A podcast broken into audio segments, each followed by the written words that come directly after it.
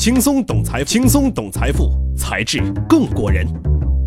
欢迎大家关注“才智过人”，轻松懂财富，才智更过人。在微信公众号和知乎搜索“才智过人”，关注我们，有更多财富秘籍在那里等你。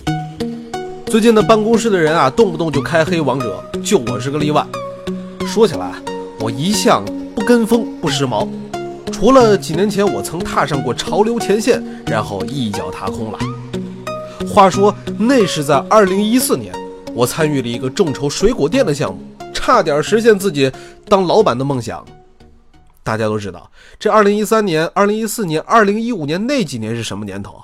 众筹是所有人口中的风口，绝对是热度不亚于这北京的夏天啊！简直就跟现在投资人恨不得把所有的颜色都刷成共享自行车一模一样。不是说人生三大幻觉是他喜欢我、房价要崩和我的投资要成吗？我那个时候可能掉入其中不可自拔。张罗事儿的哥们儿呢，又是打小一块长大的亲生的朋友，能白活，感觉啊，这是唯一一个能够助我开豪车、住别墅、当上 CEO、迎娶白富美、走上人生巅峰的一个机会啊。于是呢，我们这六个哥们儿啊，每个人呢就拿出那么几万块钱。我当时的工作呢，就是把业余时间啊用来弄 logo、做海报、运营公众号。哎呀，那可上心了。然而那个项目的结果也很时髦，什么呢？倒闭了。不一样的是啊，我们更快准狠，只用了两个月的时间。为什么呢？因为干不过这旁边的菜市场而关门呐，真的是梦醒的猝不及防啊。现在呢，还能从各种新闻上看到名字是很多人咖啡馆、很多人螺蛳粉的店倒闭，这一看名字就知道是众筹的。他们的路径啊，大体上差不多，就是一群人不由分说撸起袖子开始干啊。然后呢，因为股东意见不合呀、经营不利呀、缺乏管理呀等等各种原因吧，然后就不欢而散了。当然，这只是咱们能够接触到的众筹的一小部分。那有人要问了。众筹到底是怎么回事呢？是不是被我们给玩坏了呢？哎，今天啊，咱们就来说一说众筹啊。众筹也就是大众筹资或者是群众筹资，它最大的优势就是众人拾柴火焰高。现代众筹指通过互联网发布项目募集资金。那这么说来的话，我之前参与的项目那都算不上众筹啊，顶多算是朋友创业最早的种子资金来源之一。这众筹的雏形呢，它是出现在一七一三年，英国呢有一个诗人，名字叫做亚历山大·普柏，他呢想把古希腊史诗巨作《伊利亚特》翻译成英语。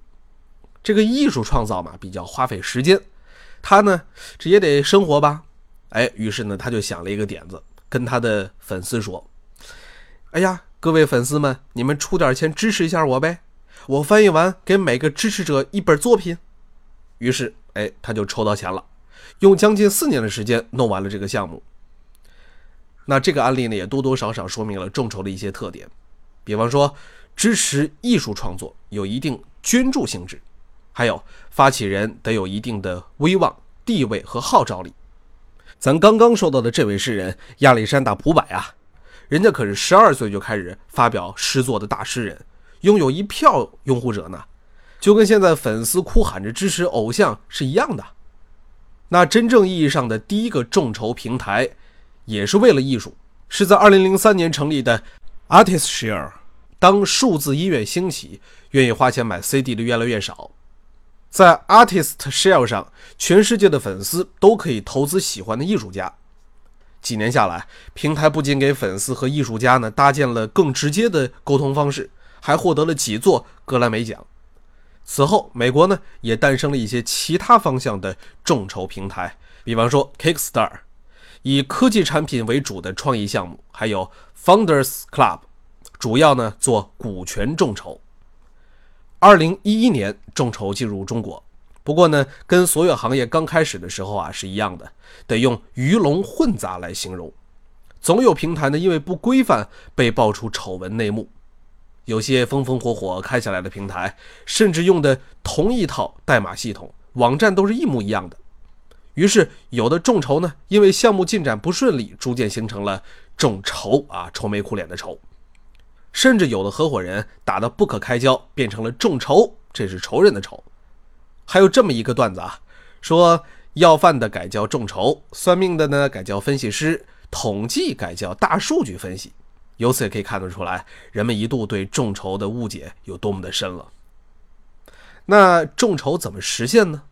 首先啊，把项目挂到平台上，写上亮点呐、团队成员呐、众筹额度啊，以及参与众筹能够得到的回报。比方说电影众筹，少不了啊送你几张电影票。当然这是个一般情况，也有就不告诉你确定权益是什么，但仍然非常的欢。比方说逻辑思维在二零一三年会员众筹，这权益嘛，人家呢就是看之后有啥权益再说。谁让人家粉丝忠诚度高呢？这就叫做爱的供养。经过一段时间的发展，众筹平台的类型大概有了几个明晰的定位，有这么几类：债权众筹，就是我给你钱，你还我本息；股权众筹，就是我给你钱，你给我股份；回报众筹，我给你钱，你给我产品；公益众筹，我白给你钱。其中这个占比最多的就是回报众筹。前边咱们提到的诗人亚历山大普柏的案例也是这个类型。那截至到二零一七年的四月份，咱们国内众筹平台呢有三百四十九个，回报众筹有一百八十一家。这个类型最被诟病的是，更像是团购地点、宣传平台和测试平台。其次呢，就是股权众筹，有一百零二家。作为 VC 的一个补充，股权众筹发展更加挫折，但是意义非凡。股权众筹发展的过程中，第一个大问题是监管。二零一三年，国内有了第一个股权众筹案例，监管方面的实际进展，则在去年八月，证监会发布关于对通过互联网开展股权融资活动的机构进行专项检查的通知。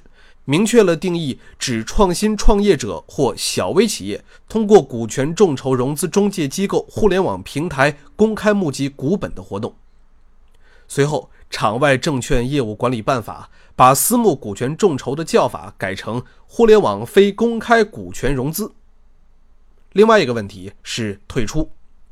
要说这些年来股权众筹项目给投资人赚钱的案例呢，也是有的。有的平台出现过一年内啊，投资人三倍或五倍退出的案例。今年二月，国内还有第一个千万级成功退出的项目。但是啊，这个股权众筹进入中国到现在不过四五年，就急着求投资回报，合适吗？